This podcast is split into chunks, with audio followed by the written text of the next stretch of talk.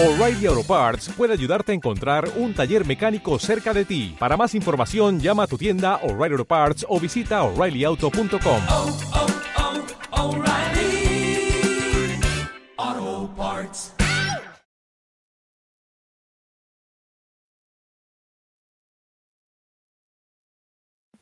Ibare Enimeuge, mis queridos Elir, seáis bienvenidos un día más a las Crónicas del Arcano. Ya sabéis, vuestro canal dedicado al nombre del viento, a las aventuras de Quoth por Temenant y a toda la movida inacabable de Patrick Rothfuss. Bueno, programa 108, programa que tenemos que va a estar chulo, programa de esos que os gustan acerca de, lore, que hacía tiempo que no tocábamos lore en sí, de, todo el periodo histórico de, Temenant. Hoy os traemos al canal las guerras de expansión del Imperio Atur. Vamos a profundizar un poquito más en este periodo histórico que se nombra en los libros. Se habla sobre todo de ellos en los apéndices también, muchas cositas. Tenemos mapas por enseñar. Y bueno, pues vamos a contar siempre eh, pues algo del lore, vamos a hablar del lore que siempre está muy bien, ¿no? Todos nos gusta la obra, pero siempre introducirnos en el lore que la envuelve, pues eh, está bastante bien y bastante interesante, que sé que a muchos de vosotros os gusta, ¿vale? Eh, bueno, ahora lo iremos desarrollando. Pero antes que nada, vamos a pasar a presentar a los dos arcanistas que me van a acompañar esta noche para llevar esta ardua tarea que no son otros que Dani Fernández, Morado en Felurian, nuestro caballero del crepúsculo. ¿Qué tal, Ibaren y Meuge? Buenas noches, pues ganas, con ganas como siempre, porque estas cosas al final nos entretienen y nos divierten, que es de lo que se trata. Bueno, y si Dani está en mi mano izquierda, en mi mano derecha, tenemos que saludar a nuestro cronista Alfonsito Lokis. ¿Qué tal? ¿Cómo está el camino de Tinue por allí? Está muteado cabeza. Pues empiezo bien. Buenas noches, Salva. Buenas a todos los que estéis por aquí. Que el camino es largo, duro y cansado. Y nada, aquí un poquito nervioso por mi debut. Y... Pero bueno, como, veo y, soy fan vuestro, pues aquí intentando eh, aportar mi granito de arena al tema este, porque a, sabéis que, bueno, lo sabéis que en Reque hicimos lo de los Amir y para mí el tema de los Amir es un tema que me, que me flipa. Es uno de los que crea muchos enigmas. Bueno, ya en los principios del canal hablamos, hicimos un programa acerca de, de ellos, estuvimos elocubrando, ¿no? Acerca de las teorías, de la hostilidad y, y, demás. Y hoy vamos a abarcar un poquito más, ¿vale? No nos vamos a centrar solamente en ellos. Vamos a abarcar en Atur, en el reino de Atur, en sus guerras de expansión, ¿vale? Eh, sus enfrentamientos con otros reinos, el, eh, la caída del Imperio Atur, igual que la caída del Imperio Romano. Vamos a ver eh, cositas de sus emperadores y cositas bastante chulas acerca de su Pax Atúrica, por así decirlo. ¿Vale? Pero bueno, antes que nada, eh, Dani, ¿cómo me mola la camiseta que llevas puesta, no? Hoy, hoy, hoy es estreno en directo, porque en grabaciones sí que lo he gastado, pero en directo no lo habéis visto todavía. Esa imagen no se ve muy bien. A ver, enseñala un poquito esa imagen de, de, la posada recre de guía donde salimos todos los arcanistas ahí sí, sí. todo, todo, bien vestido, bueno. menos uno. Sí, no sé, no sé quién, no sé quién está ahí. En realidad no está clamorado. Lo que pasa es que todavía tenemos sí. la, la, la, vista muy abierta y, y, somos capaces de ver a través de su glamoría. Bueno, como he dicho, un tema de los que gustan, sobre todo a los, a los más cafeteros, a la gente que le gusta adentrarse en el lore, ¿no? Que le gusta crear partidas de rol, a la gente que le gusta, eh, pues saber acerca de ese trasfondo que muchas veces, pues pasa desapercibido y bueno, tú te centras en, la, en las aventuras de Quoth, en lo que vas viendo, pero si vas atando cabos, vas uniendo cositas que se va quedando eh, en la obra, vamos todos poquito a poco, pues, eh, cuando más acerca de este fascinante mundo, ¿no? Que al final, pues creo que también es una cosa bastante interesante. Venga, Vamos a hacer una cosita. Voy a poner un pequeño mapa. Vamos a compartir imágenes. A ver. Voy a poner un par de un vídeo donde sale los mapas ya de por sí y, y podéis ver la evolución de los distintos periodos históricos, ¿vale? Así que vamos a intentar compartir esta pantalla. Si me deja, a ver cómo va el StreamYard, que a veces con las imágenes va un poco regular. Vale, chicos, decirme si todavía no. A ver. Está cargando. pensando. Ahora se ve. Ya. No sé qué es mantener stream. Sí, que con las imágenes queda ahí se queda un poco para allá, para allá. Vale. Vale, como veis, este mapa, vamos a ponerlo. a ver, ¿Se puede maximizar? No. Se puede maximizar más. Vale, este mapa que estáis viendo en pantalla sería más o menos interpretando lo que podría ser eh, o mejor dicho, los cuatro rincones de la civilización aproximadamente 600 años antes de la llegada de Quoth, ¿vale? Quizá esto no sea exacto porque en principio, como veis aquí el condado de los Lacles, que era un- una tierra independiente, podría o de- debería haber llegado hasta los pequeños. Y conocemos la mancomunidad antiguamente formaba también parte de Mint o era eh, otro tipo de reino. Pero bueno, basándonos en especulaciones. ¿Qué ha sucedido? Que de repente el Imperatur, que lo veis aquí en el centro de los cuatro rincones, empezó a crear, eh, bueno, querer expandirse, intentar llevar su religión, la religión telina, y sus doctrinas a los reinos vecinos. Como veis aquí, eh, ahora va- vamos a ver lo que se convertiría, ¿vale? Pero bueno, básicamente invadió la comunidad en guerra tanto con Cell, con Cell. Uy, saque de la imagen, ¿me he congelado yo? No lo sé. Bueno, entró en guerra con Cell, con Modeg y eh, con, el, con la isla Dale, ¿vale? En estos reinos tuvo más resistencia, no llegó a conquistarlos enteros, pero también tuvo bastante importancia. Voy a dejar un mapita para que lo veáis. Hoy vamos a hablar sobre todo de apéndices de la edición décimo aniversario, que explican un montón de estas cositas. Y, y, a ver si puede pasar, vale. Vale, aquí lo tenemos. Apéndices de la edición décimo aniversario que explica un montón de estas cositas.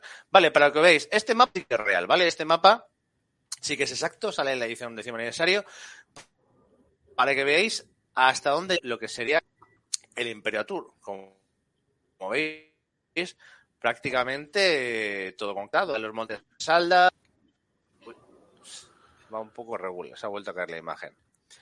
Eh, conquistó todo Bin, toda la mancomunidad, la mitad de Il, parte del bosque del El, ¿vale? El bosque de las hadas, todo esto de aquí.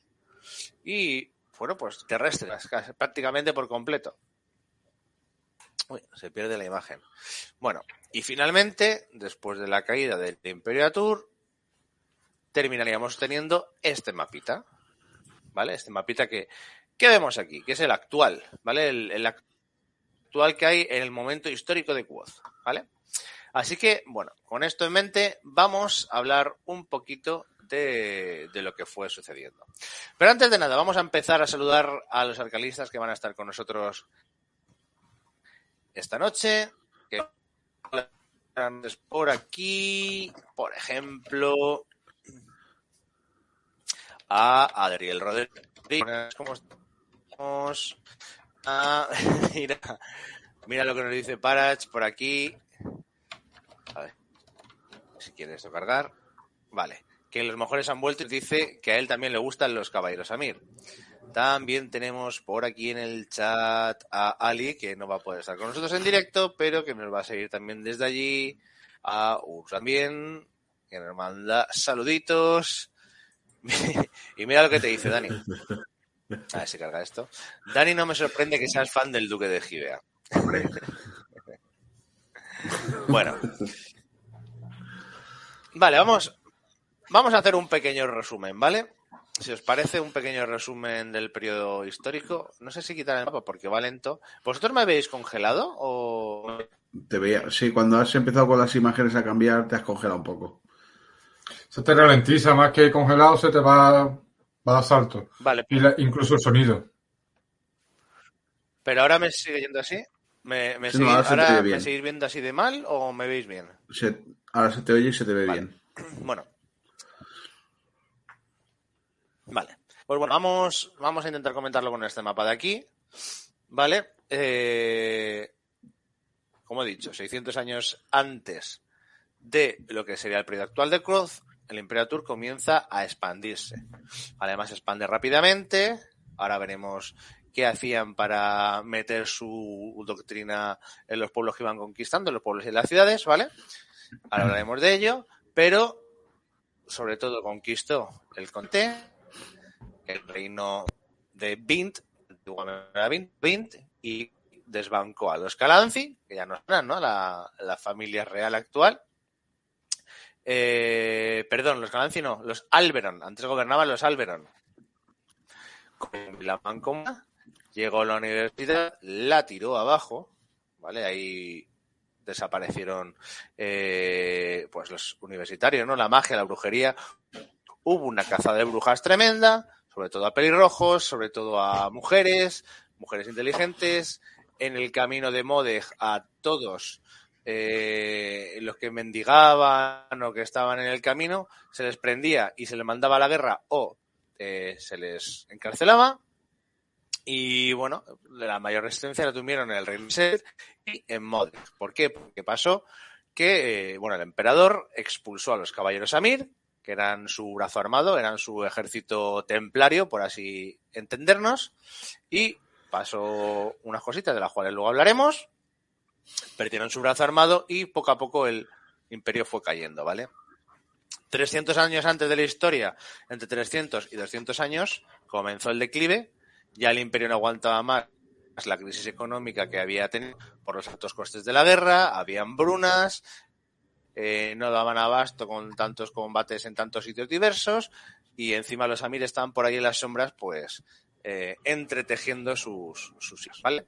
Es un pequeño, ¿vale? Al final el imperio cayó y, y para más, pues se formó el reino de Vintas y los pequeños reinos, ¿vale? Vamos a quitar esto y vamos a, a empezar con las lecturas, si os parece. Que, como he dicho, vamos a hablar de índices. Así que todo el mundo, vamos a coger la edición décimo aniversario. Aquellos que no la tengáis, estad muy atentos porque ahora vamos a, vamos a leer el lore, lore de, de ¿vale? Que nos deja aquí al final. Y creo que a muchos os va a interesar, porque creo que muchos de vosotros pues no habéis tenido acceso, sobre todo en algunos países de Latinoamérica, no habéis tenido acceso a esta edición. Así que, eh, bueno, pues aprovechar, escuchar el programa, darle a like, como siempre, si os va a gustar y os va a aportar, compartirlo con vuestros amigos y todas esas cositas, ¿vale? Que siempre, que siempre se agradecen, ¿vale?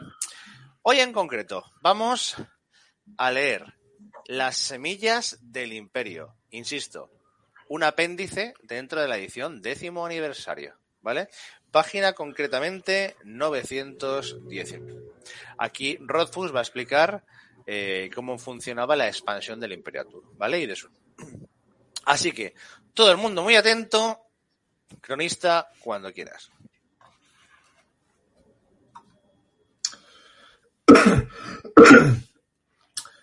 En las semillas del imperio. Cuando empecé a escribir el nombre del viento sabía que quería que el mundo pareciera real. No, no solo eso. Quería que pareciera rico y complejo y profundo y... No es fácil describir lo que quería, pero yo sabía muy bien qué era lo que quería. No quería que pareciera un, plat un plató de cine, donde, si os despistabais, vería que la ciudad solo era una lona pintada y un poco de madera contrachapada. Quería que mis lectores tuvieran la sensación de que, mirasen donde mirasen, encontrarían adoquines, olor a humo de carbón y gente que iba de aquí para allá tranquilamente, ocupándose de sus asuntos. En definitiva, lo que quería era un mundo que a mis lectores les pareciera tan real como la Tierra Media. Me daba esa impresión a mí cuando tenía doce años. Quería que mi mundo se percibiera como real. Pero había un problema. Los mundos verosímiles resultan poco Sonar. adecuados para la fantasía épica. Por ejemplo, si recorrieseis 350 kilómetros en la Europa del siglo XVI, Lo más probable es que no fuerais capaces de entender a los lugareños. Diablos, si incluso hoy en día hay pueblecitos a ochenta kilómetros de Londres donde cuesta trabajo entender el dialecto que habla la gente. A medida que crecía y cuanta más historia aprendía, iba dándome cuenta de que el lenguaje solo era la punta del iceberg. Antes de que se produjeran los efectos homogeneiza- homogeneizadores de los viajes rápidos, las comunicaciones baratas, la televisión y la radio, el mundo era un lugar diverso y enorme. Tenían otros sistemas de medición, otros calendarios, otras formas de decir la hora, otros sistemas monetarios, religiones, sistemas de gobierno, títulos y leyes, normas de etiqueta. Empecé a agobiarme. ¿Cómo podía crear un mundo interesante y verosímil sin necesidad de inventarme ochenta culturas bien diferenciadas, sin que mis personajes caminaran por él a tientas como en el peor decorado jamás construido? Existen muchos atajos típicos en la literatura fantástica para resolver todo eso. El concepto de un idioma común que habla todo el mundo, por ejemplo, se da por hecho. La mejor versión, y la más torpe, es el idioma de dragones y mazmorras, que se llama simplemente común. Hasta los autores que se toman muy en serio la construcción de su mundo recurren a eso. Hasta Tolkien, un lingüista que creó varios idiomas ficticios completos, recurrió a eso. Bilbo viaja de una punta a otra del mundo y cuando llega allí, los habitantes de Ciudad del Lago ni siquiera tienen acento. Dos naciones de elfos distintas.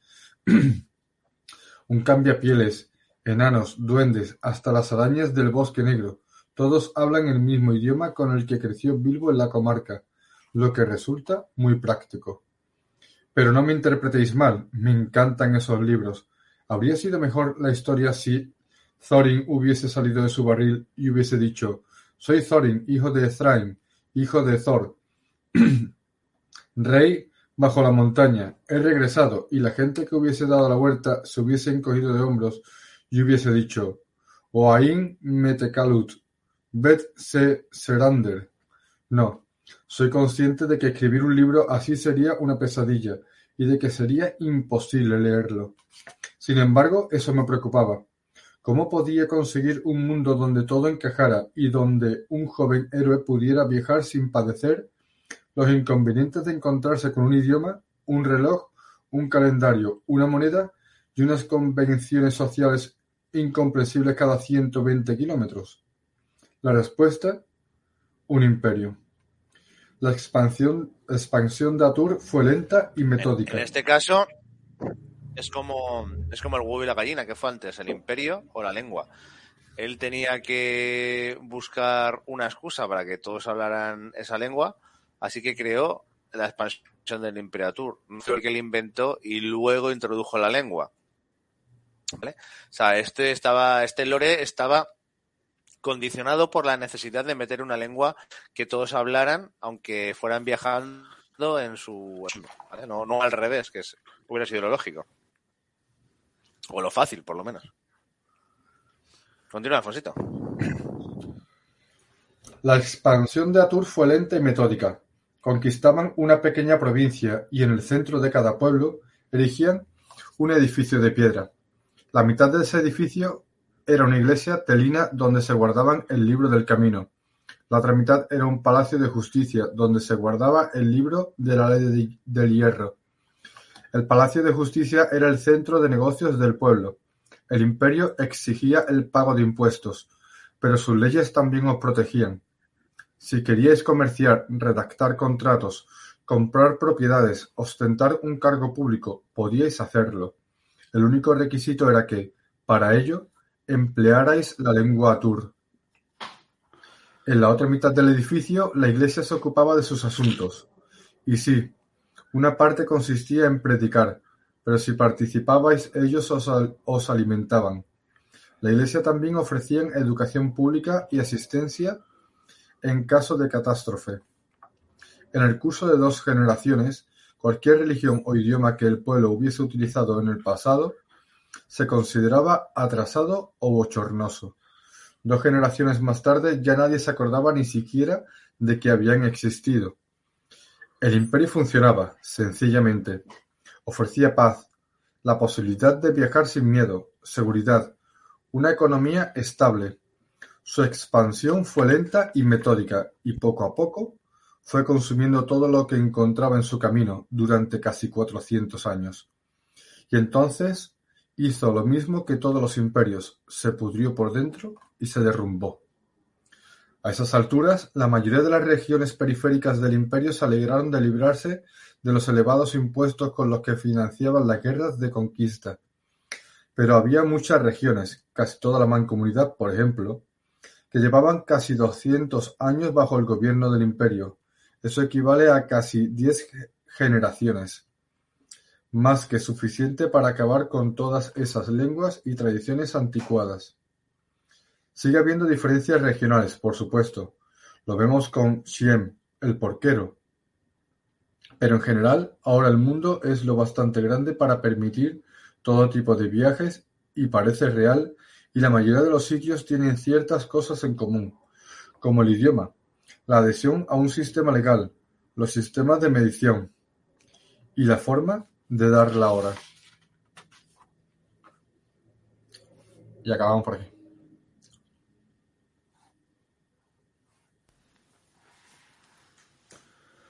Vale, que Natina va a quitar el micro. Eh, bueno, el tema del calendario Tour ya lo vimos en el pasado varias veces. Me parece muy interesante. No sé si deberíamos también leer un poquito acerca de las, monedas Atures, porque también aportan un poquito de, del de lore. Y, y, creo que va a completar un poquito eh, toda la información acerca de este periodo. Nos tenemos que ir exactamente hacia la página 937 que es un poquito más adelante. Si os parece, nada, es una página. Pero bueno, eh, completa, completa un poquito, si os parece. ¿Te, ¿Te, animas, Alfonsito, y lo terminamos de leer? Vamos. Moneda a tour. y el poquito de la 938. Venga, pues vas a...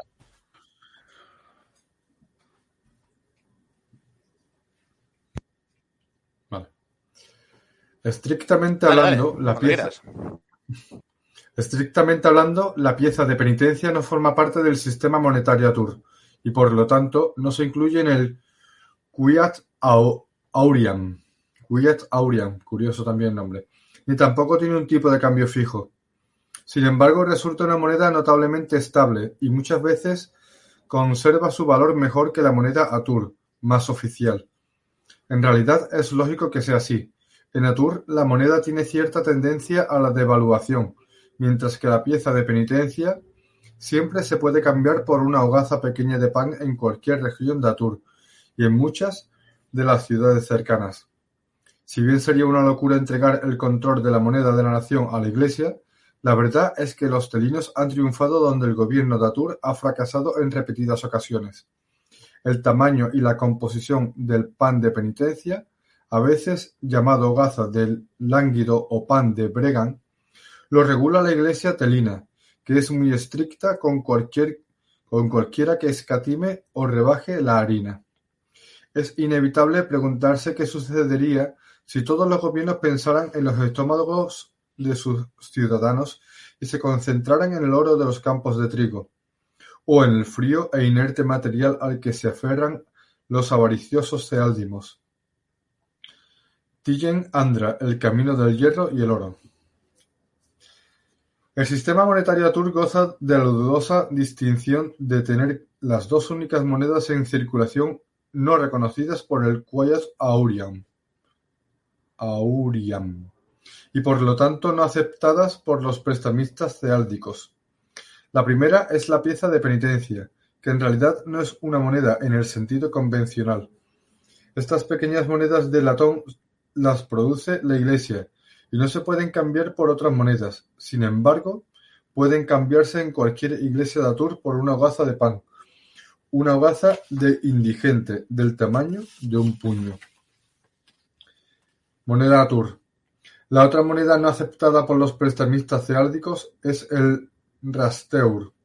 Si bien su lugar en el sistema monetario Atur implica un valor aproximadamente equivalente a un ardite y medio, los cambistas ceáldicos no aceptan esta pequeña moneda de hierro, de la que solo valoran el peso del material, equivalente a tres cuartos de un ardite. Huelga decir que, desde hace tres siglos, esto ha sido una fuente de irritación y animadversión continuas en las casas de cambiatures. para que os hagáis una idea. Esta es la goza de pan y a ver, el rastreur sería este pequeño de aquí arriba.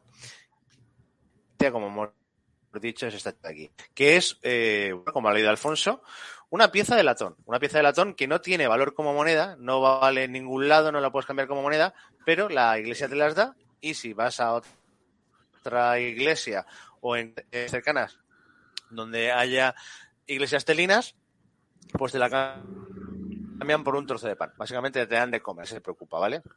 Es una moneda de, de fieles, por, por, así decirlo, ¿no? Eh, porque en la actualidad, después de la expansión del Imperatur y esa tan grande, recordemos, estaban en muchos frentes. Habían conquistado dos reinos, tenían revueltas y estaban eh, combatiendo en Il, en Seld y en Modeg. O sea, tenían unos impuestos brutales. eh, entonces, claro, la al final se terminó por devaluar, como ha leído Alfonso, y se fueron económicamente eh, a la mierda. Me hace, me hace gracia porque hay una, la moneda que has dicho Alfonso, el Rastreur, ¿vale? Que es la moneda que no se reconoce tampoco, ¿no? Porque está hecha básicamente de hierro. En la terminación eur me recuerda al profesor Brandeur, ¿no? Sí. Entonces, eh, quizás, aunque no se nos haya dicho, Brandeur sea un profesor que sea Atur.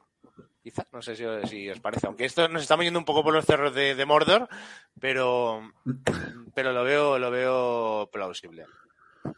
Venga, eh, bueno, ya hemos visto la forma de conquistar, ¿vale? Igual que los romanos tienen la pacmana, ¿no? Y demás, pues aquí vemos que el Imperio Tour básicamente hacía eso, conquistaba una provincia y en lo alto, en el centro de cada pueblo conquistado. Ni Dani, Dani, dile. Le digo que hay mucho paralelismo entre el Imperatur y el romano. Por la forma de que conquistaban una provincia Exacto. y, y luego plantaban allí la semilla y obligaban a todo el mundo a hablar latín. Mira, vamos a hacer aquí a Kandievka. Vale. Vale, la expansión empezó unos 600 años antes de la historia de Quoth, por los datos que Sí. tenemos en la hora, ¿vale? Y eh, acabó 200 años antes. Eh, lo que pasa es que realmente eh, el declive comenzó 300 años atrás. O sea, ese periodo de menos 300 a menos 200 años fue realmente cuando empezó el imperio a irse a irse a pique, ¿vale? Presumiblemente por los caballeros Amir y la sobrada de, de todo esto. Eh, ¿Qué más? Bueno, lo que estamos diciendo, conquistaban provincias y en el centro de cada pueblo levantaban un edificio rectangular alto, donde medio edificio se eh, encargaba de la religión telina y medio edificio a la ley del hierro y a todo el aparato eh, jurisdiccional. Eh, no sé si os suena, en la universidad tenemos un, un edificio así, que es exactamente igual, un bloque de hierro, bueno, de hierro, un bloque gris, ¿no? Eh, Alto y demás, que si no recuerdo mal, chicos, corregirme, es el archivo, ¿verdad? El archivo, sí. El archivo de la universidad parece un, un, gigante. Exacto, exacto. Y por la descripción concordaría con lo que ha leído Alfonso de, de los edificios telinos ¿no? que, levantaban en las ciudades. Vale, eh, vamos a hablar, hemos estado nombrando por encima, acerca de los Casamir, del emperador Nalto, también se ha leído por ahí. Eh, pero Dani, cuéntanos un poquito así que, que Amir y con los Nalto, porque antes que inicialmente los caballeros Amir, no confundir con los Amir, eran el brazo armado de la iglesia. ¿Qué, Sí. con ellos? ¿Qué, ¿Qué sucedió? Cuéntanos un poquito. Pues bien, cuando Quoth y no recuerdo si era Will o Sim, creo que era Simon, que hacen una apuesta sobre, sobre quién fue el encargado de, de disolver a los Amir, eh, no queda muy claro y eh, Simon defiende que habían sido el emperador Nalto y por contra eh, defiende que había sido que había sido la propia iglesia la que los había disuelto. Entonces, eh, hacen una apuesta, encuentran en un libro de Feltemi Reis, todo esto estoy hablando de memoria, espero que si meto la pata nadie me lo tenga en cuenta.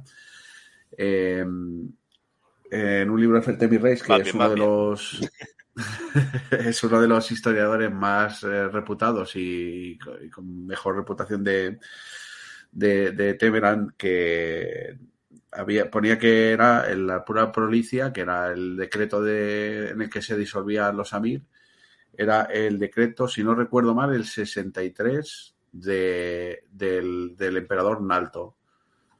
Eh, eh, lo que pasa es que luego, eh, cuando se le preguntan a, a, Títere, dice que eso no tiene ningún sentido, que no les podía haber mandado ni a comprar el periódico.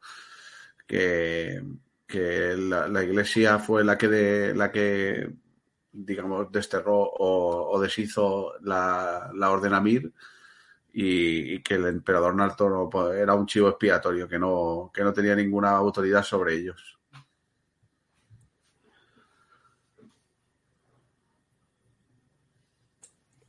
Curioso porque recordad que cuando habla Quoth con el Maer también lo dice, bueno, y también lo, lo dice con, con Will.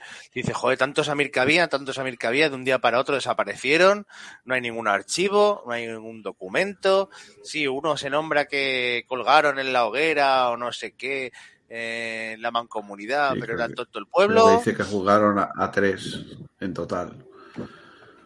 Exacto. Y, y se nombra que había 10.000 10.000 Amir. Exacto. ¿Vosotros, vosotros qué creéis que sucedió exactamente? Venga, quiero, quiero vuestras opiniones y gente en el chat, dejarme vuestras, vuestras opiniones. ¿Por qué Yo creéis de- que la iglesia dentro- excomulgó a los caballeros Samir? Exactamente. Sabemos que su lema de- era en Imeuge, que era por el bien mayor, pero ¿qué tiene que ver eso con... o qué, Yo- dentro de- que de mi cabeza lo que hicieron fue marcarse un quote.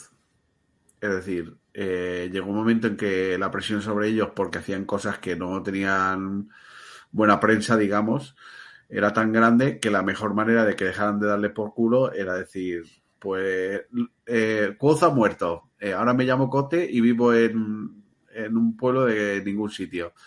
Pues lo- los, los Amir básicamente hicieron eso. Eh, vale, nos hemos disuelto. Ala, toma por saco. Ahora somos un club de monjes que viven en.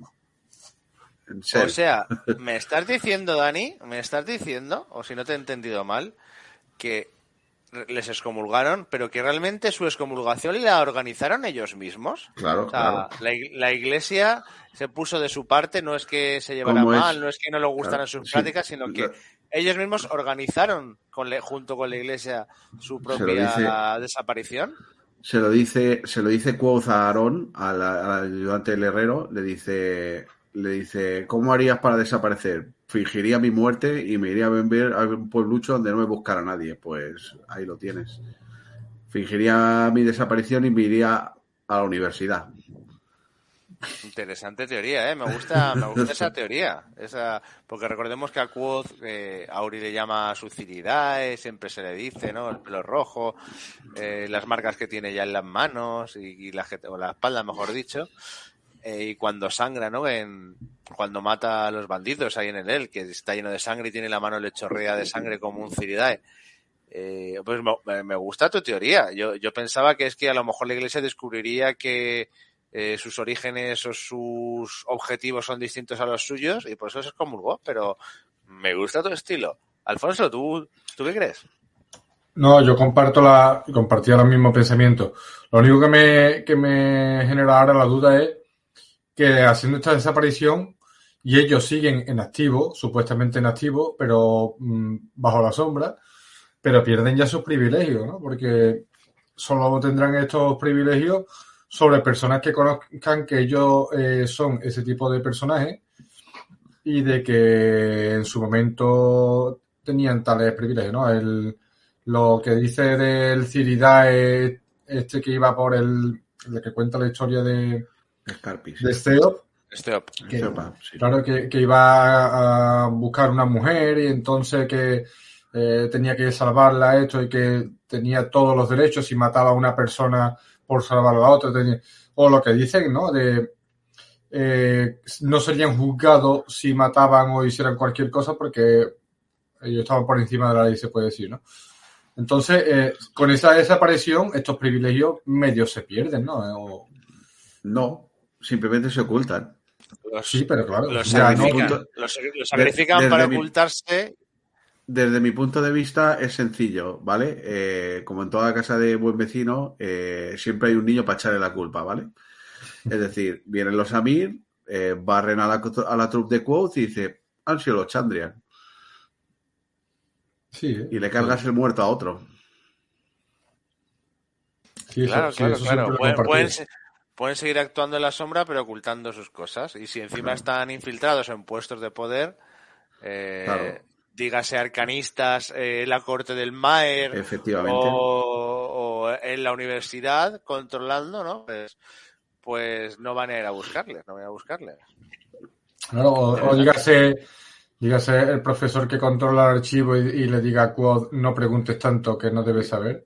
La, la premisa, la premisa de las sociedades secretas eh, en cualquier novela de ficción eh, es que eh, a lo mejor en un principio eh, se tiende más a la violencia, pero eh, según van evolucionando cada vez se colocan más en puestos de poder y gobiernan o, o- o- o dirigen la sociedad a donde quieren llevarla desde el poder. Entonces, claro, lo que hemos hablado muchas veces, tiene sentido que los Amir quieran un Maer débil para que no pueda postularse contra los Calancis, por, por el motivo de que quiera, el, el- los Calancis interesa que estén en el poder, porque a lo mejor son miembros de los Amir. Eh, y, y- Claro, y cómo ahora haces, luego hablaremos de eso. Ahora luego cómo haces, cómo haces que no, que el, que el tío con más poder y más dinero de, de, de, de- joder, si lo digo, eh, de Vintas. De Vintas eh, no, no quiera ser rey, pues lo pones débil y enfermo, sin que se dé cuenta. No Entonces, en deja el momento. descendencia, pasa desapercibido. Claro, claro, Claro, se ahoga. si igual te lo cargas, igual puede haber revueltas por ahí de nobles o... Claro, Yo, yo creía que iba a decir, Dani, cuando has empezado la, eh, la argumentación, que, que iba a decir, el la primera norma del Club de la Lucha es que no se habla del Club de la Lucha. no, por, pero. eso, por eso del secretismo, ¿no? De- del grupo, ¿no? Eh, Estamos ver, aquí, yo- pero mira, que yo- nadie debe conocer de, que, de nuestro sitio, de que somos tales personajes y que yo, tenemos que tener una, una sociedad secreta, por así decirlo. todo, todo- todo el mundo conoce mi amor eh, incondicional a Dena.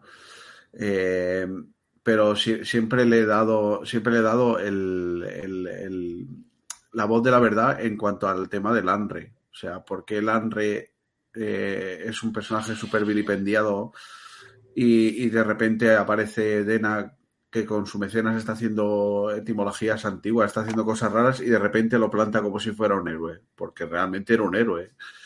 Y, y lo que pasa es que le han cargado el mochuelo. Una gente poderosa le está cargando el Ha mochuelo. sido el chivo expiatorio, ¿no? Como el Efectivamente. no, pero me, me gusta, me ha gustado tu, tu teoría, Dani. Yo siempre he pensado, digo, buah, pues igual estos, la iglesia han descubierto que los Amir trabajaban para ellos, pero en su, en el fondo tenían sus propios objetivos y eso iba en contra de la religión telina y, y demás, ¿no? Y, y- por eso, y por eso les han excomulgado, porque ahora vamos a leer la historia de Scarpi y vamos a intentar buscar el por qué, eh, o a entender por qué la ley del hierro detiene a Scarpi, porque es una de las cosas que, bueno, hay un tío contando cuentos ahí y, y también habla de Telus y demás, pero ¿por qué exactamente, no? Y por qué a él y no a Trapis, por, por, por decirlo, ¿no? Eh, ¿Algo que queráis comentar acerca de los caballeros Amir y la excomulgación de eh, el emperador Nalto? Bueno, voy a, voy a intentar, si me deja aquí el StreamYard, poner imágenes de los Amir. Sí, yo Pues, simplemente añadir que Los a-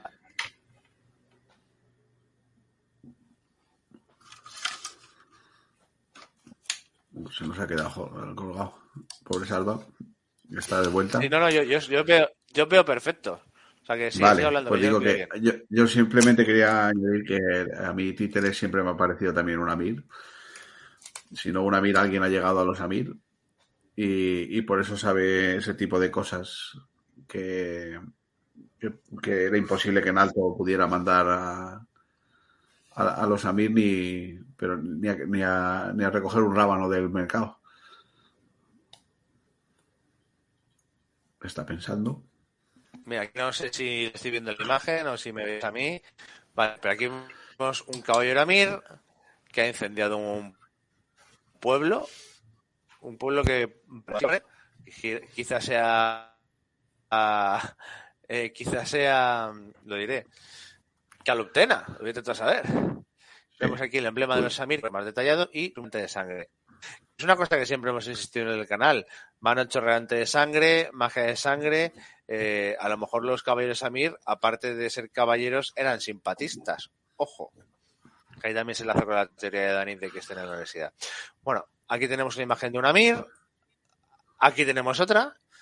Vale, también curioso. te- eh, siempre os dais, os dais cuenta las dos. eh, las dos imágenes son de Amir quemando. Claro, es que fíjate, fíjate, fijaros una cosa que curioso, ¿vale? Nosotros pensamos que los que los Amir son en eh, bueno, pues eh, están en venganza por la quema de Mirtariniel. Pero sin embargo, y, y su emblema es una torre en llamas, ¿no? Eh, y todos pensamos que es por recordando a, a la quema de Mirtariniel. Pero fijaos que aquí las dos imágenes son ellos los que están quemando las ciudades y las torres. A lo mejor es la, la imagen de la quema de Caluptena. Claro, a lo mejor es la, es la imagen de que ellos en realidad son los que queman las ciudades, no, no es los que van a vengar la quema de las ciudades. Es curioso. Aquí tenemos el símbolo, ¿no? El símbolo de la torre envuelta en llamas y la luna de fondo. O sea que igual no hagamos caso siempre de todo lo que nos dicen, ¿eh? De ellos. ¿Eh? Fijáis, aquí hay otra torre, están quemando la ciudad y es el Amir el que quema la ciudad, no el que va a vengar la torre quemada. Mm, Igual nos han contado la historia malamente. Vale, vamos a quitar esto. Bueno. Uy, ¿se ha caído Dani?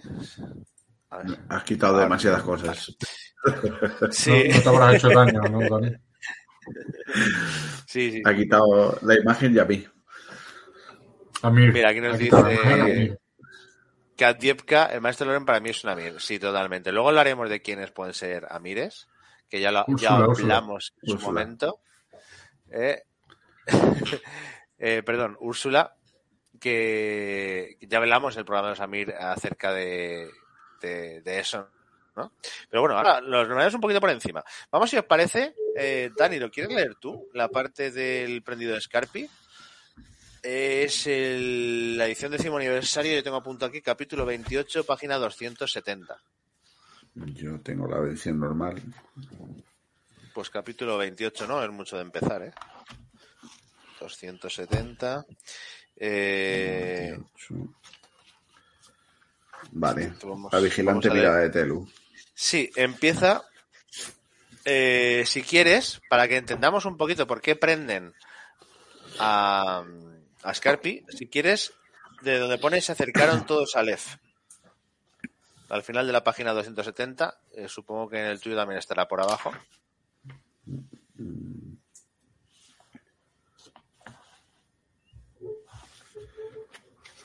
Venga, todos muy atentos, porque vamos a ver cómo son esos jueces eh, de la Iglesia telina hoy en día. eh. Recordemos que aquí en este acto la gente los va a temer, ahora lo veremos, y recordemos que hace 200 años que perdieron su poder, ojo, y ni siquiera estaban los caballeros Amir eh, en, en, bueno, en alza, ¿no? Ya, ya- ya están en la clandestinidad. Así que, ¿lo tienes, Dani? Mm, Pues no lo encuentro. Capítulo 28, creo que es la segunda página abajo. Para nosotros es la segunda página, o sea que tiene que ser también próximo en Sí. tu. Hay un párrafo que empieza por Lecelte, que reía a menudo. Y después el siguiente párrafo es donde Sí, dice vale, sí, ya lo. Vale. Vale. Comienzo, venga. Se acercaron a todos, se acercaron todos a Lev y él les tocó. Les tocó las manos, los ojos y los corazones. La última vez que los tocó sintieron dolor y les salieron unas alas en la espalda que les permitirían ir a donde quisieran. Alas de fuego y sombra, alas de hierro y cristal, alas de piedra y sangre. Entonces Aleph pronunció sus largos nombres y los envolvió en un fuego blanco.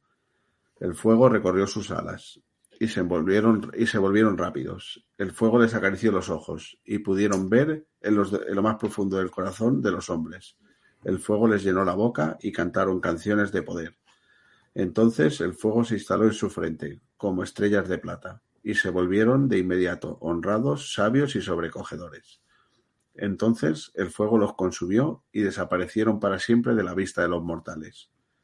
Solo los más poderosos pueden verlos, y aún ello solo con gran dificultad y gran peligro. Ellos imponen justicia en el mundo, y Telu es el más poderoso de todos. Ya he oído suficiente. No lo dijo en voz alta, pero fue como si hubiera gritado. Cuando Scarpi contaba una historia, cualquier interrupción era como masticar un grano de arena en medio de un bocado de pan. Dos individuos ataviados con capas oscuras que estaban en el fondo de la estancia fueron hacia la barra.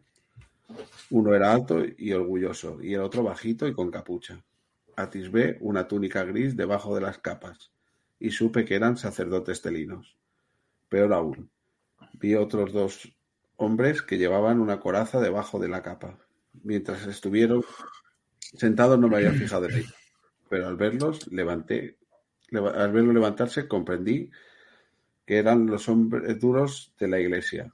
Tenían el rostro adusto, y la caída de sus capas me hizo sospechar que llevaban espadas. No fui el único que lo vio. Los niños se escabulleron por la puerta. Los más vivos trataron de aparentar indiferencia, pero algunos echaron a correr antes de llegar a la calle. Solo quedábamos tres, un muchacho ceáldico que llevaba una camisa con encaje, una niña que iba descalza y yo. Tres insensatos. Creo que ya hemos oído bastante, dijo el más alto de los sacerdotes con severidad. Era delgado y tenía ojos hundidos con un brillo tenue, como brasas. Una barba muy bien cortada, de color del hollín, afilada, ¿eh? del afilada, los bordes, afilaba los bordes de su cara, que parecía una hoja de cuchillo. Le dio su capa a otro, al otro sacerdote más bajito y con capucha. Debajo llevaba la túnica de color gris pálido de los telinos. Alrededor del cuello llevaba un juego de pesas de plata. Se me cayó el alma a los pies. No era un simple sacerdote, sino un juez. Los otros dos niños salieron por la puerta. El juez dijo, Bajo la vigilante mirada de Telu, te acuso de herejía. Doy fe, dijo el otro sacer- sacerdote.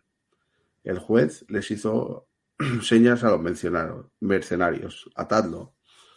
Los mercenarios obedecieron con brusca eficacia. Scarpi soportó todo el proceso sin alterarse y sin articular ni una sola palabra. El juez vio, su cómo sus guardaespaldas empezaban a atarle las muñecas a Scarpi. Luego se dio un poco la vuelta, como si quisiera eh, apartar al contador de historia de su pensamiento. Recorrió la taberna con la mirada. Y su inspección terminó en el hombre calvo y con delantal que estaba detrás de la barra. Que Telu os bendiga, tartamudeó el dueño del medio mastil. Que así sea, se limitó a decir. Volvió a recorrer la estancia con la mirada. Por fin volvió hacia el otro sacerdote, que, se apartó de la barra. Anthony, ¿crees que este local tan bonito... ¿Crees que en un local tan bonito como este puede haber herejes? Todo es posible, señor juez. Ah, dijo el juez, y paseó lentamente la vista por toda la estancia. Una vez más, terminó inspeccionando al tabernero. ¿Puedo ofrecerles algo de beber, sus señorías? Se apresuró a decir el tabernero. Hubo un único silencio. Quiero decir, algo de beber para ustedes y para sus hermanos. Un único silencio. Me hace gracia como lo dice, ¿eh? ¿Cuántos silencios quieres que haya? ¿Un silencio triple? Tres. Quiero decir, algo de beber para ustedes y para sus hermanos. Un buen barril de vino blanco de Fallows para mostrarle mi agradecimiento. Le dejo estar aquí porque en principio sus historias eran interesantes. Tragó saliva, saliva y siguió hablando atropelladamente.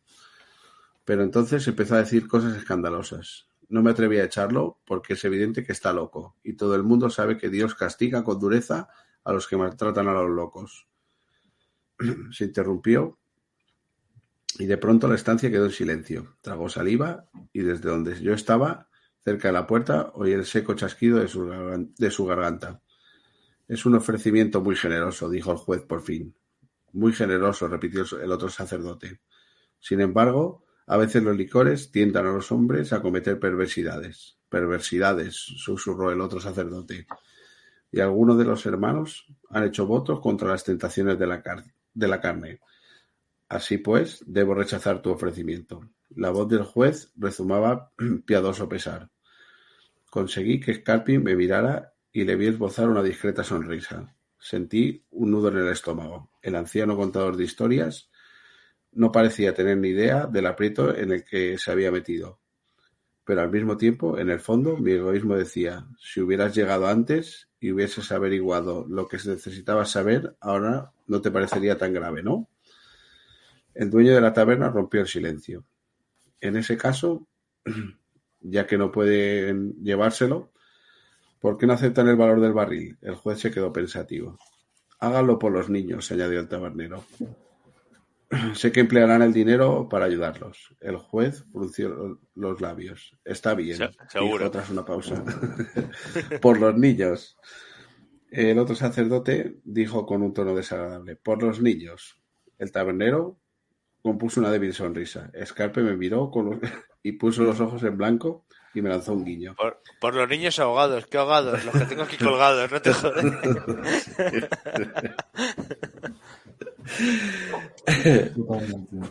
Se diría, dijo Scarpi con su voz melosa, que unos elegantes clérigos como vosotros encontrarían cosas mejores que hacer que detener a contadores de historia y extorsionar a hombres decentes. El tintineo de las monedas del tabernero se, se extinguió y fue como si toda la estancia contuviera la respiración.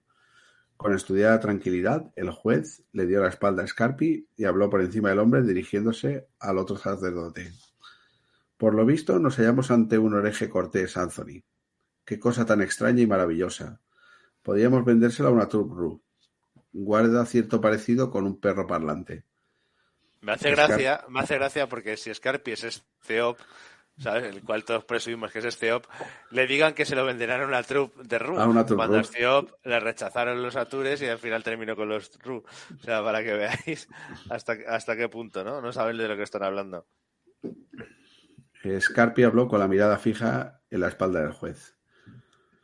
No es que espere que hagáis que salgáis en busca de Haliax y los siete. Hombres pequeños, actos pequeños, digo yo siempre.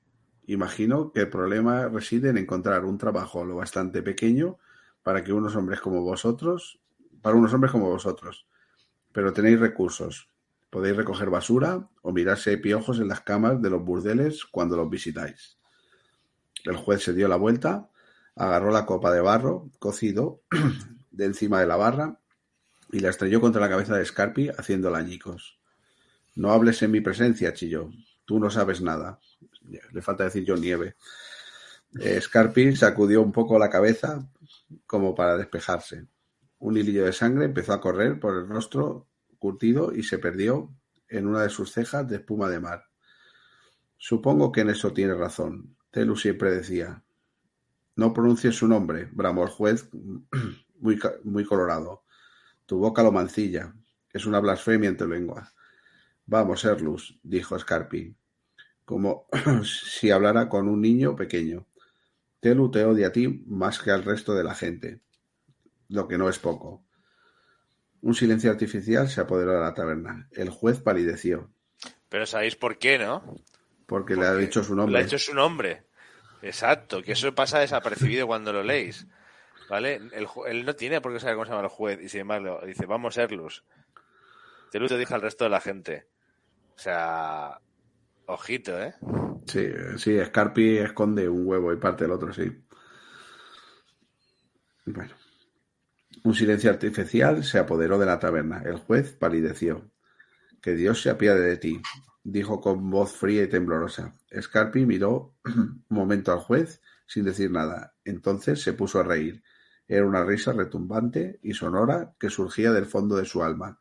Los ojos del juez buscaron a uno de los hombres que había atado al contador de historias. El mercenario, sin preámbulos, golpeó a Scarpi con el puño, primero en el riñón y luego en la parte de atrás de la cabeza. Scarpi cayó al suelo. La taberna quedó en silencio. El ruido de su cuerpo al golpear las tablas del suelo parecía apagarse antes que el eco de su risa. El juez hizo una seña, y uno de los guardias levantó al anciano por el pescuezo. Scarpi colgaba como una muñeca de trapo, y sus pies rozaban el suelo. Pero Scarpi no estaba inconsciente, sino solo aturdido. El contador de historias hizo girar los ojos hasta enfocar al juez. Que Dios se apiade de mí, emitió un graznido que en otro momento podría haber sido una carcajada. No sabes la gracia que tiene eso viniendo de ti. Entonces Scarpi habló como si se dirigiera al aire. Corre, Quoth. Con esta clase de gente no se puede, no se consigue nada bueno. Vete a los tejados. Quédate un tiempo donde no puedan verte. Tengo amigos en la iglesia que pueden ayudarme. Tú, en cambio, no puedes hacer nada. Vete. Como no me miraba mientras hablaba, hubo un momento de confusión. Entonces el juez hizo otra seña y uno de los guardias le asestó un golpe a Scarpi en la cabeza. El anciano puso los ojos en blanco y se cayó y le, se le cayó la cabeza hacia adelante. Me escabullí por la puerta y salí a la calle. Seguí el consejo de Scarpi y antes de que salieran de la taberna yo ya corría por los tejados. Curioso, curioso porque tampoco Quoth le ha dicho su nombre, o sea que también sabe el nombre de Quoth. O sea, aquí vemos el poder de nominación tan grande que tiene, que tiene Scarpi, ¿no?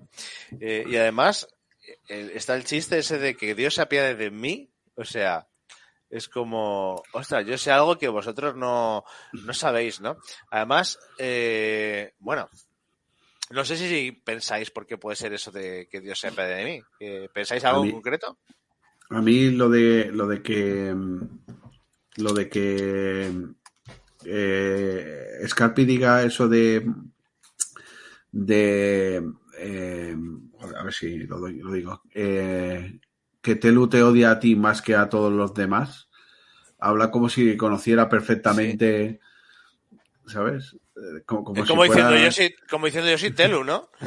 sí, sí, es sí, que yo- si te tengo un realmente- asco que no te puedo ni ver. esas dos frases, esas dos frases, si las analizas bien y, y le pones, vamos a hacer la prueba, vamos a pensar que Scarpi es Telu, ¿vale? Por poner un ejemplo, ¿vale? Nos lo inventamos ahora mismo, ¿vale? Y dice, Telu te odia más a ti eh, que nadie, en el- eh, a ti más que a nadie en el mundo. Y luego dice que Dios me odia a mí y se ríe así, ¿no? Que parece casi una carcajada. Dios se apiade de mí Es que es, es, ¿no? Si él fuera Telu, realmente eh, cobraría otro sentido la, la frase, ¿verdad? Claro, no, y eh, sobre todo porque el, el, no conocemos mucho de Erlus, pero se le ve que un tío majete, majete no es. Entonces, que diga él al otro eh, que, que Dios se apiade de ti cuando el tío debe ser un perla de la leche, pues, pues sí, Lo de los de burdeles debe haber dado en el clavo, ¿no? Sí, sí, tiene pinta. Mira, aquí nos... De todas maneras, mira aquí. se le da bien, se le da bien tocar las narices a Scarpi, ¿eh? porque Sí, sí. Bueno, es que, es que ve dentro del corazón de la gente, con lo cual sabe lo que tiene que decir. Mira, aquí nos deja Katiotka eh, un comentario. Dice, se llevan a Scarpi por herejía. Pero ¿cuál es exactamente la herejía por la que se lo llevan? Allí se obtienen varias respuestas que dan mucha tela. Yo creo, y corregidme vosotros chicos si no lo queréis ahí, por eso quería que Dani empezara un poquito antes. Y es porque eh, la historia que está contando, Aleph da a los Ruats eh, poderes y vea... incluyendo y- a Telu. incluyendo a Telu, como si Telu fuera uno de esos Ruach. No es Dios Telu, Telu es un. Ruach que recibe la visión y el poder de Aleph. Es un no Ruach es- poderoso, pero no deja de ser un Ruach al servicio, al servicio de. Exacto, no sería el Dios, sería como un ángel. Eh, ¿Cómo lo ves, Alfonso? ¿Crees que es por eso o por alguna otra cosa? Yo siempre lo he tomado simplemente por lo de que no tomarás el nombre de Dios en vano, que es uno de los mandamientos, y ahí lo hacen ellos directamente así. Sí, puede ser lo que estáis diciendo vosotros, ¿no? Pero me suena eso a que el, el Antiguo Testamento, bueno, la, la antigüedad siempre se decía que no se utilizara el nombre, por eso se, eh, se varía el nombre de, de Dios y nunca se utiliza directamente en su nombre, o se O está mal visto directamente que se nombre a Dios por cualquier cosa que no sea la estrictamente necesaria, ¿no? Cuando tú vas a hablar con él directamente en un rezo o lo que sea. Eso es lo que yo había entendido haciendo referencia directamente a la iglesia, eh, identificándolo con la cristiana. Lo típico de, incluso, por ejemplo, eh, si nos vamos al inglés, nunca se dice oh my god, eh, no se utiliza normalmente, se utiliza oh my goodness, que es una variación que se considera más menos ofensiva, digamos, a la iglesia, ¿no? Un, un una gilipollez, porque al final, Oh, my god, eh, yo qué sé, lo veo absurdo, ¿no? Pero yo, creo- yo siempre lo he pensado por ahí, no, nunca me había ido a, ahí, nunca lo había yo visto los tres pies del gato. O sea, que no, No. o sea, que piensas que es más que nada por eso, ¿no? Por, por Sí, un juego. Yo a Telu. Sí, yo lo había pensado eso, directamente como que defienden. Es que yo creo que eso, el, el juez es un juez muy simple, es un juez inquisitorio típico que te va a llamar la atención por cualquier cosa, es lo que tú estabas diciendo antes, el- Inquisición pura, eh, la quema de brujas, la quema de cualquier persona que fuera pensante eh, por fuera de ello y cualquiera que fuera un poquito, de- que destacara un poquito más en la época, ya se le tapaba de hereje eh, o se le techaba de bruja y directamente lo quemaba. Ahí yo veo, es que yo los veo a ellos mm, una identificación total con eso, con la época medieval, la Inquisición y, y nunca me había ido por otro, por otro derrotero. Yo siempre lo había identificado así directamente con eso. Lo que pasa es que, la, si no recuerdo mal, en la religión telina no se nombra a Lev, ¿verdad? Ni siquiera en la historia que cuenta Trapis. No, eh, siempre lo hemos comentado de que Aleph aparece al principio de la historia esta de Carpi y después ya no se le vuelve a, no- a nombrar. Yo, que seguramente estaré equivocado, ¿La, nombra, yo- ¿La nombra también Felurian? ¿Puede ser que Felurian nombre a Lev? ¿O no? ¿O lo hace de forma eh, general? Ya no me acuerdo. No, Aparece solo dos veces, creo, en toda la obra. Una es esta y la otra no me acuerdo. Eh, bueno, Yo cuando sí- dice, cuando vale, cuando al principio que Quoth dice, en, en un principio Aleph creó el- todo El mundo. del- o le dio, o le dio el- eh, lo- o dijo los nombres que los nombres ya, las cosas ya puede ser ya, ¿no? Pero yo lo que, a lo que voy es que yo defiendo de que Felurian en este caso siempre dice que seguramente estaré equivocado. Es una teoría que últimamente estoy defendiendo, pero que seguramente estaré equivocándome. Dice que el mayor de los nominadores es el que está escondido tras las puertas de piedra y para mí el mayor de los nominadores eh, puede ser perfectamente Aleph, que fue el primer nominador, el que creó todo, ¿no? El que le vio el nombre a las cosas. Y a partir de un momento dado dejan de nombrar el, utilizar el nombre de Aleph y desaparece.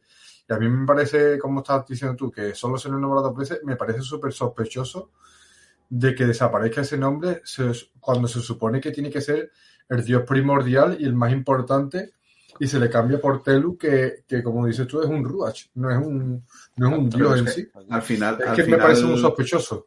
Telu es, también- es la deidad en, en- del Imperio Atur, entonces vienen de un, de, o sea, quiero decir, aquí al principio cuando llegaron los romanos, lo que pasa es que los romanos sí que dejaron un poco más de, de libertad de, de culto, digamos.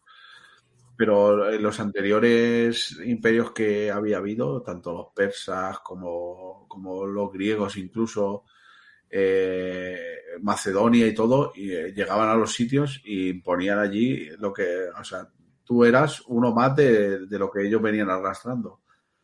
Pero es que, eh, por llevarlo a dos ejemplos, eh, como si aquí en la religión cristiana eh, eh, rezasen a- en vez de Dios al arcángel San Gabriel, por ponerte un ejemplo, Claro. o, llevan- o llevándolo a la mitología Tolkien, en vez de rezarle a Eru, eh, fuera a, Boromé.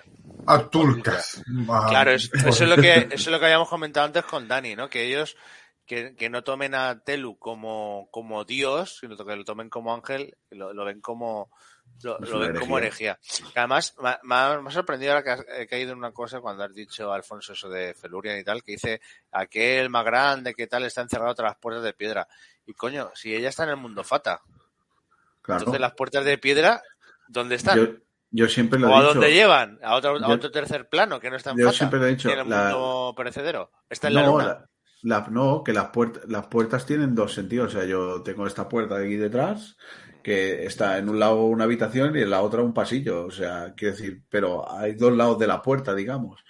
Y yo siempre he defendido que, que la batalla eh, de Dressentor eh, se tuvo lugar en Fata. Porque una, una batalla de esas dimensiones que no se recuerde en el mundo, es decir, eh, aquí, en, en- en- nuestro mundo, digamos, las guerras púnicas, las guerras que había muerto mucha gente, se recuerdan. Entonces, Entonces claro, estaría enterrado en el mundo mortal. está encerrado, está encerrado el- el- en el mundo mortal. O en un camino bloqueado. Es que claro. Oh, oh. Porque, uf, bueno, ya estamos desvariando un poco, estamos desvariando un poco. Ahí lo vamos a dejar para otro programa porque ahí tenemos mucho para debatir. Sí, sí, el, sí. Doble, el doble círculo de itinolitos, en fin, hay, hay mucha tela, pero bueno, estamos yendo por la rama. Bueno, última pregunta que hace aquí Kapielka antes de continuar. Dice, Scarpi tiene ojos como diamantes, algo que nunca más se repite, es una característica fata tal vez. Eso lo comentamos también, de que si Scarpi es eh, el. Esteopa, el Esteop, sería Esteop, el narrador de historias, Esteop, y Esteop es de hace tropecientos años, con lo cual forzosamente tendría que ser un Fata. Y si además lo unimos con la teoría de que es el calderero que fue a visitar a Jax a su casa por los ítems que va perdiendo, eh, pues los caldereros son Fatas, así que eh, sí, Scarpi obviamente debe ser Fata. En lo que los ojos de diamantes molaría, o sea, mola, eso es en plan que ya he desbloqueado el nivel Sharingan denominador máximo y ya no se le ponen oscuros, se le ponen de diamantes, ¿sabes? Ya te En vez, en vez de ponérsele el pelo azul, se, se le ponen los ojos de color diamante. Eh, exacto. Bueno, vamos, vamos a seguir un poquito. Eh, hablarnos un poquito. Vamos a hablar un poquito de, otro- de otros Amir, ¿vale? Eh, de otros Amir que conocemos, especialmente el más, el que está, digam- eh, digamos, descubierto oficialmente, que se habla en el libro, es el, el Duque de Gibea. Eh, comentanos un poquito acerca de quién es Dani y ahora hablamos un poquito de otros emperadores y de otros posibles eh, Amir. Sí. Eh, lo he dicho que lo íbamos a comentar rápidamente, pero, pero bueno. Sí. El, el Duque de Gibea es un personaje bastante controvertido en el sentido de que a mí me recuerda al, al doctor eh, Joseph Mengele, que fue, hizo muchísimas atrocidades en, en, en el campo de concentración de Auschwitz y en otros que estuvo antes.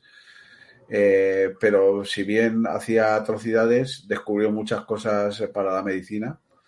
Entonces yo me imagino a ese duque de Gibea en, en las mismas. Es decir, sí, por un bien mayor, pero hacía despellejando a lo mejor eh, lo que pensaba que la gente era que eran humanos, que a lo mejor no eran humanos, que eran fatas o demonios o como los quisieran llamar.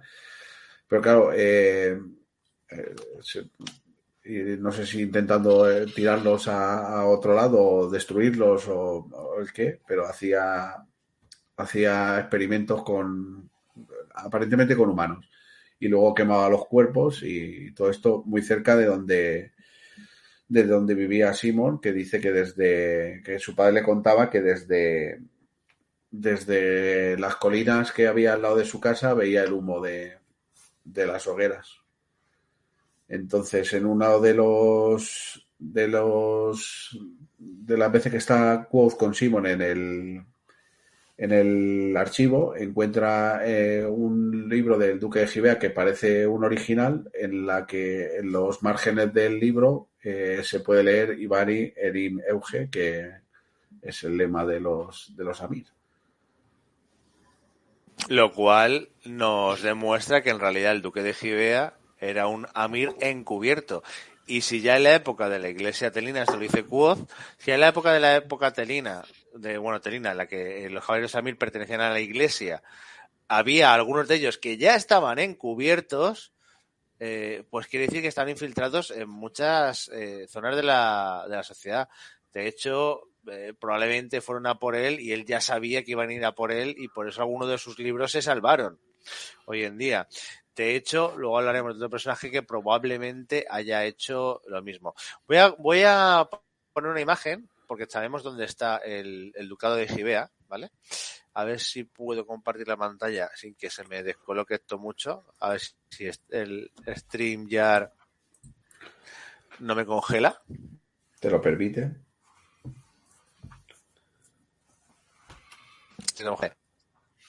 Vale, aquí vemos el mapa del, del. Voy a hacer un poquito de zoom. Eh, me pasa. Vale. ¿Se ve en pantalla? Aquí está. Vale, ahí, mejor. Perfecto. El ducado de Gibea está aquí. ¿Qué ¿Qué pasa? Que en la actualidad Cell llega hasta más o menos, creo que es por aquí. O por, sí, o por aquí, o por aquí. ¿Vale? Y aquí hay una pequeña incongruencia. Porque dicen que, que Simon, eh, su- sus tierras están en la parte norte, o sea, en lo que sería esta zona aquí, ¿vale? Que concuerda con el ducado de Gibea, pero que es duque de Dalonir. Y Dalonir, sin embargo, está aquí, que la realidad pertenece a Cell. Así que, eh, eh, o bien sus tierras están por ahí y tiene un ducado que está fuera en otro reino, cosa que me parece un poco raro, o a Rothfuss se le ha ido la chapa a la hora de poner los nombres y en realidad el ducado de, de Simon, o hay dos Dalonir o este se llama de otra forma, ¿vale? Pero bueno, estaría por aquí, ¿vale? Aquí. Y en teoría, pues, eh, desde, su desde sus tierras, pues los antepasados de Simon veían, veían la, la, la chimenea, ¿no? Así que incluso se comenta que pueda ser Simon un descendiente de- del duque de Gibea, ojo, ¿eh? Que ya sabéis que yo tengo mi teoría de que si Simon es un descendiente de Gibea, va a morir descuartizado al más puro estilo de- del duque de Gibea. Pero bueno. Vale, más cositas. Gente que conozcamos Una dentro del Imperator. Mm, Una se curiosidad. Sandra, ¿vale? Sí, sí, Alfonso. Eh, estaba mirando un poquito etimología y demás. Y Gibea eh, puede, puede provenir de una palabra hebrea que significa eh, colina. Y, y es el nombre de tres lugares que son mencionados en la Biblia hebrea. Entre ellos, uno de los que correspondería sería a Jerusalén. O sea que también nada más que el uso de ese que significa colina, y que uno de esos sea relacionado con Jerusalén, mm, también puede estar muy relacionado con la temática. Sí, sí, sí. Es curioso, ¿vale? Religiosa, Sí, ¿no? Me- bueno, me ha eso gustado, no- me ha gustado. sí. Y que en uno de los, de los sitios donde se nombra eh, Gibea por primera vez, en la, que se escribe Gibea, pero se pronuncia como Kebu o algo así, es en el templo de Amón, en Karnak, eh, allí en el antiguo Egipto. Eh, y eso, que Amón. significa Ahí está, ahí está Olledo, en Karnak. sí, en, Joder, Karnak, no- en Karnak sale Felurian en la camiseta tuya. Eh, Eso no es. Eso no es lo que, donde Star Wars, donde está el monstruo ese que en el retorno del Jedi se come a Boba Fett. Ese es Sar- Sarnak, ¿no? Bueno, va. Eh, mira, me vuelvo a decir aquí que Katiepka. En el libro hay bastante arte, pero los cuadros no se mencionan nunca. Solo recuerdo una mención a un cuadro del Duque de Gibea y era un insulto para Ambros. Pues sería de genturada o alguna cosa de así. Eh, curioso que Ambros se escandalice, pero bueno, por otro lado. Vale, más, más, más cositas, más cositas que, que sabemos, venga, acerca de gente de Atur. Conocemos a los emperadores, aparte de Enalto, al emperador Alción y al emperador eh, Ventorán. De Ventorán no sabemos nada, pero de Alción sí que sabemos que, fue el que puso la ley esta que, que iba en contra de los Ru y contra los mendigos que estaban en el camino, les daban caza y básicamente pues les obligaban a alistarse o se los cargaban. O sea que eh, es curioso, ¿no? Entendemos que es de esta época, de la expansión del Imperio Turón, aunque no se nombre explícitamente, ¿no? Y luego, si bien eh, no se va a conocer ningún otro Amir en la obra, hay dos o tres candidatos bastante potentes. Uno es Lorren, que prácticamente está confirmado que es, que es una mina infiltrada en la universidad. Otro es Caudicus, el cual Caudicus Caudico en la Roma antigua eran una especie de jueces itinerantes, o sea que es que es como te pongo el nombre en latín pero no te digo lo que es, ¿vale? O sea que supone que estaba infiltrado y yo sospecho, ¿vale? Y es una sospecha que tengo de cara al tercer libro, que veremos si, se cumple. No sé vosotros cómo veis la teoría, que yo lo he dicho varias veces, que Dagon, el comandante de, del Maer, es otro Amir. De hecho, cuando Quoth, bueno, sabéis que escapa Caudicus, tiene una conversación con eh, Stapes, ¿no? Se llama. En la, en la torre, que no sabemos de qué hablan todavía. Ojo, no sabemos qué puede pasar. Pero bueno, él se supone que huye, pone trampas y el Maer envía a Dagon a, darle eh, caza, ¿no? A buscarlo. Bien. Pues a la vuelta de Quoth, cuando Quoth regresa de su misión al, al castillo del Maer, ¿no? Eh, pues eh, Steph le dice, sí, al final eh, Dagon atrapó a, a. El muy pobre se había refugiado en un pajar. Eh, tuvieron que hacer falta 10 hombres y quemaron el pajar para conseguir eh, traerlo de vuelta, ¿no? Pero Dagon perdió un ojo. A mí me parece extraño que un tío tan inteligente como Caudicus y un y un arcanista así tan famoso y con tanta experiencia se refugie en un pajar así porque sí. Me parece muy extraño que no sea capaz de cargarse a 10 meros guardias cuando vemos a Quoth que se carga mm, más bandidos en el, en el Eld, pero bueno. Y que, que al final es que además es absurdo porque dicen, no, tuvieron que incendiar el pajar para hacerle salir. Si es un nominador, si es un arcanista, son los dueños del fuego, son los señores del fuego, son los que controlan. Entonces, mm, me extraña mucho que a un arcanista así lo puedan quemar tan fácilmente. ¿Vale? Eh, claro, realmente cuando ha visto cuando han apresado. Ellos saben que hay un tío chamuscado que el Maire ha empalado ahí para que lo vea todo el mundo. Pero un cadáver, ya lo vimos en el Juego de Tronos, un cadáver calcinado, ¿quién te dice que, que es ese o no? Claro. Entonces yo tengo la teoría de que Dagon es otro Amir, se ha sacado el ojo para ver qué le ha costado atraparlo y ante, ha entregado un granjero que haya habido por allí y lo ha llevado ante, ante el Maer. Yo te digo, ¿Qué yo te digo más. En, en el asalto al campamento del Eld hay alguien a quien le estacan un ojo y luego hay uno que se fuga del campamento y ahí lo dejo. ¿Sabes? Es verdad. Hay uno que le sacan un ojo. Sí. ¿Y, cre- Y, y y te creéis? digo, y te digo más, cuando Quoth conoce a Dagon, eh, eh, el Maer le da una caja y un mapa. ¿Y qué es lo que encuentra Quoth cuando llega a la cabaña del capitán de los, de los bandidos de él? Hostia puta. Una caja, una caja con el logo de Maer, con ¿Qué me estás contando, Dani? ¿sabes? ¿Qué me estás contando, Dani? ¿Qué me estás Pues contando? que- Es cierto. Me estás diciendo que tanto eh, Caudicus como Dagon, que son Amir infiltrados, trabajan para Ceniza. Ojo, Puede ser que los. que- ojo por ojo. Puede ser que los Amir estén, estén trabajando para los Chandrian. eh, puede ser que no, sea no, no. O, no, o no para los Chandrian. Solo para Ceniza y que Ceniza sea un Chandrian que lo creo tienen que que- tener controladito, ¿eh? Que Ceniza. Ceniza yo creo que es, que es un Chandrian, pero es un traidor.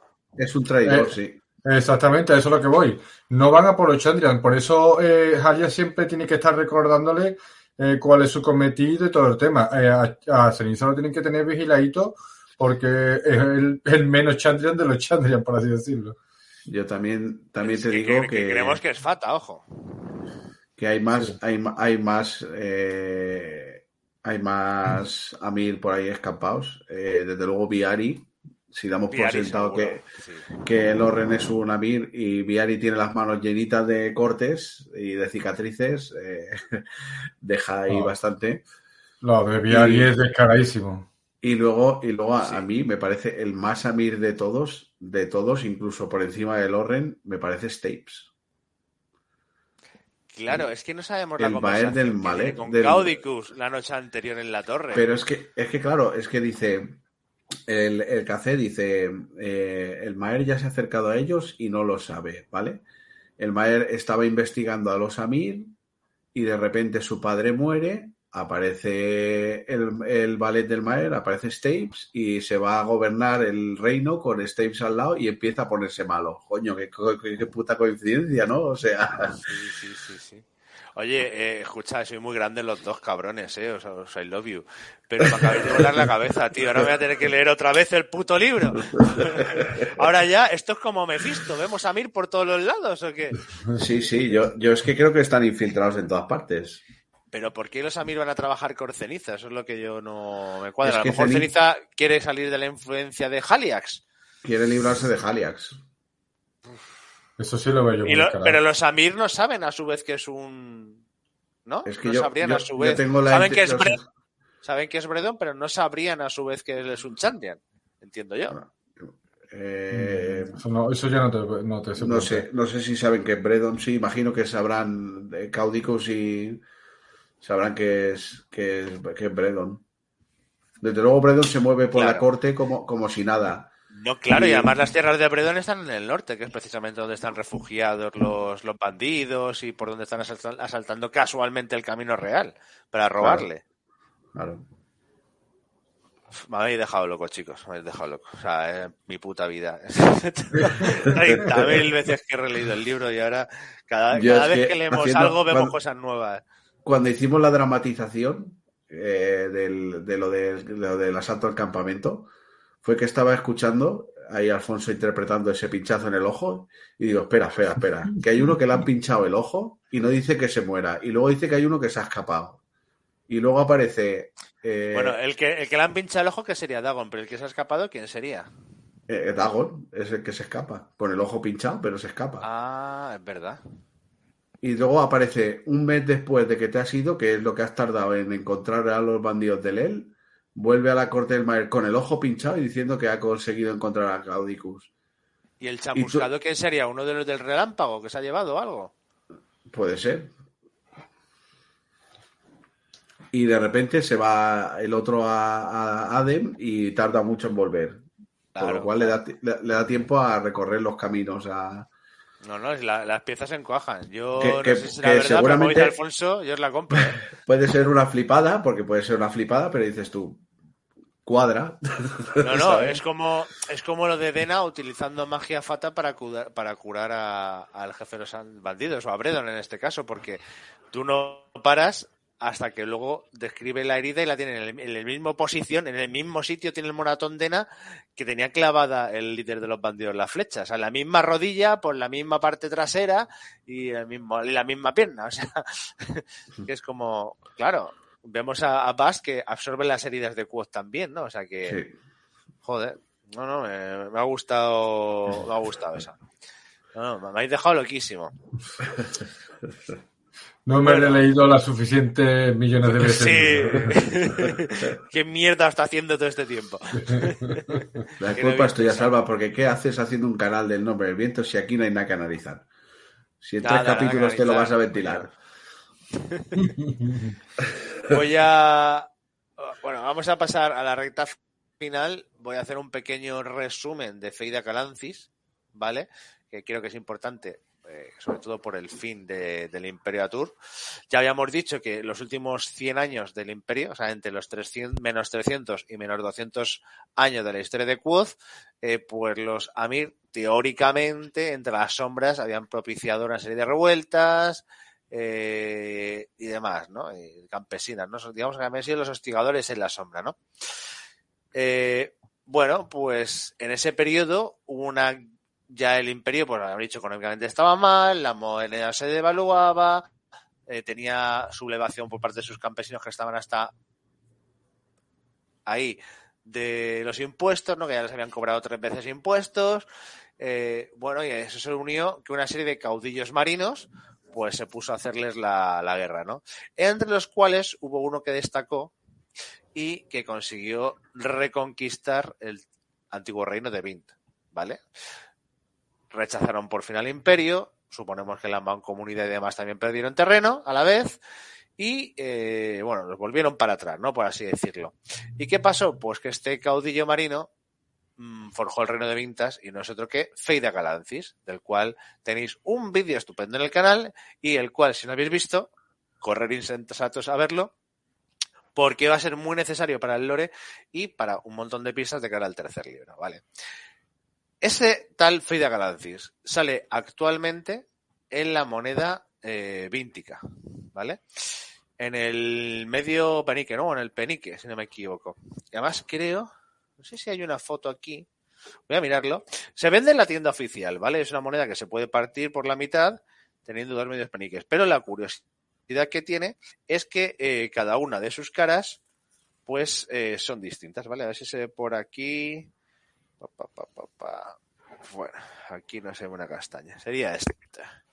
Vale, no tengo la foto por ahí, la tenéis en el vídeo de Feida Calancis. En la cara tiene dos mitades. En la mitad superior vemos a Feida Calancis con una espada hacia abajo y con un papel como de unos acuerdos en la otra mano.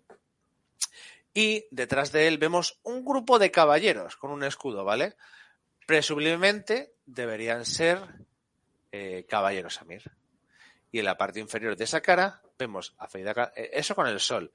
Y en la parte inferior de la moneda vemos a Feida Galancis con la luna en forma de cadáver o de, o de espectro, rodeado de itinolitos o de jambas detrás y con la espada hacia arriba y una rama, entendemos que de una flor de selas o de una flor de, del café, de una reina.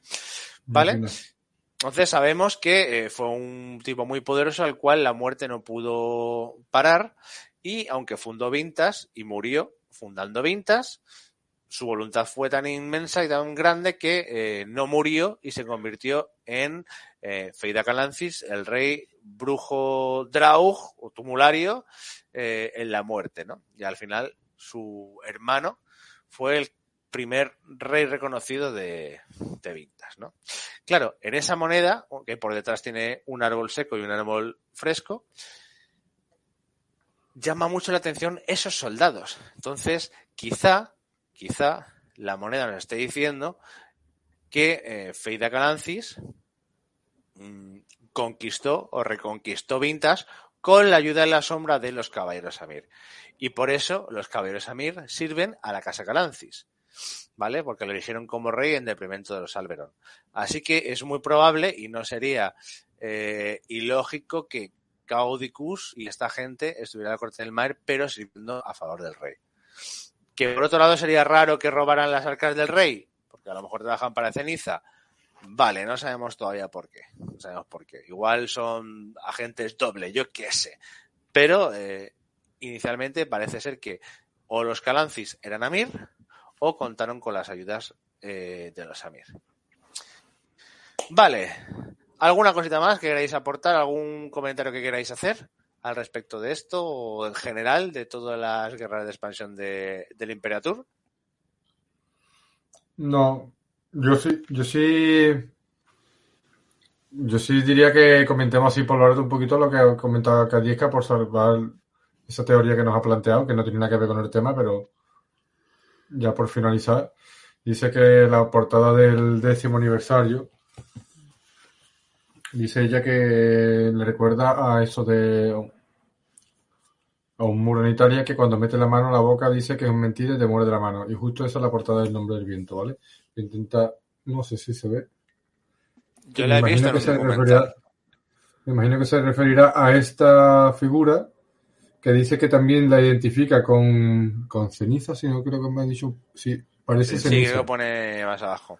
Yo, yo no sé si, o en Canis, ¿no? Incluso. Yo siempre lo identifica con, con Eolo, Por lo- el dios del viento, El dios del viento, sí. pero no sé. sí, yo, como siempre digo, no descarto nada. Porque si cuando metes la, mano te muerde, eh, eso me recuerda al café, ¿no? Cuando miente que le muerde la cadena. Sí, por eso lo está diciendo. Ah, bueno, una cosa, una cosa. Tengo, tenemos una foto de Feida Calancis. ¿La habéis visto vosotros? ¿No? Eh, Bueno, la voy a compartir. La, la- sí. la voy a compartir, venga. ¿Tú lo has pasado alguna vez? a partirla. Eh, esta, eh, esta es oficial, ¿eh? Ojo, aunque es pequeñita, ¿vale? Porque la he tenido que recordar. La he tenido que recortar de, del vídeo en el que Rothfuss dio eh, el lore de Feida Galancis, ¿vale? Voy a compartirla a ver qué se ve. Es chiquitita, pero bueno. Esta foto es oficial, es como un cuadro de. Vale. Y no es otra que el rey póstumo, rey de Vinta, rey fundador, ¿vale? Lo veis aquí, con su capa, no sé si esto que son nudos sílicos o qué, cara de mala hostia, de mala leche, eh, moreno y, demás. Y no sé qué, a, lo mejor Alicia está ahí en el chat, puede ver alguna simbología aquí en el fondo, cortas, no lo sé, pero este es un cuadro, este sería un cuadro de Feita Galancis que si lo ha puesto Rothfuss en su directo, quiere decir que hay algo dibujado con él ya. Quizás lo veamos en alguna ilustración de la edición décimo aniversario mmm, del temor de un hombre sabio, en algún tipo de cartas, porque a mí no me suele haber visto esta imagen en las cartas. Así que, bueno, esta es la imagen oficial de Feida Galancis. Ahora podéis ver, si no, si no habéis visto el directo de, de Rothfuss a mí me transmite, me transmite poderío, me transmite mala leche. Bueno, va, vamos a cerrar ventanitas. ¿Alguna cosita más, gente? ¿Alguna duda más? ¿Algo que queréis decir de la expansión del Imperio Tour? ¿Alguna cosa que se haya quedado en el tintero? Que sabía que me iba a molar el programa y me ha molado. sabía que hay en, en, este, en esto del, del Imperio Tour hay, hay mucho, hay mucho escondido. Mira, aquí un, tar, un Tani, Tani ¿Sí? Felurian, nos ponéis de neta. Y sí, tiene su. Tiene, tiene, su, tiene saquer.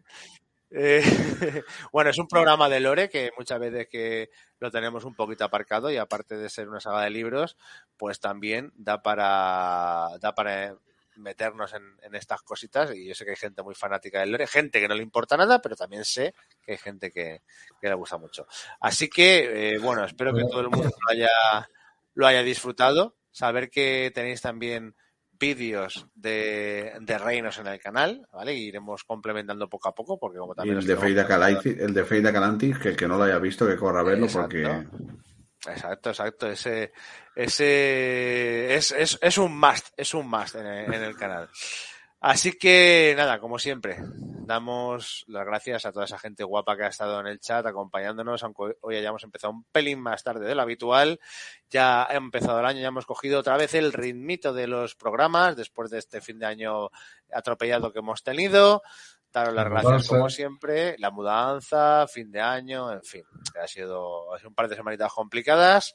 Como siempre, deciros que, si os ha gustado el vídeo, que lo compartáis, le deis a like, porque nos ayuda muchísimo a crecer en el canal y nos vamos recordando las tres cosas que debe temer todo hombre sabio, ya sea en la comunidad de Natur, las noches sin luna, la tormenta en el mar y la ira del Orren, el hombre apacible. Un saludito a todos, nos vemos la semana que viene aquí, donde siempre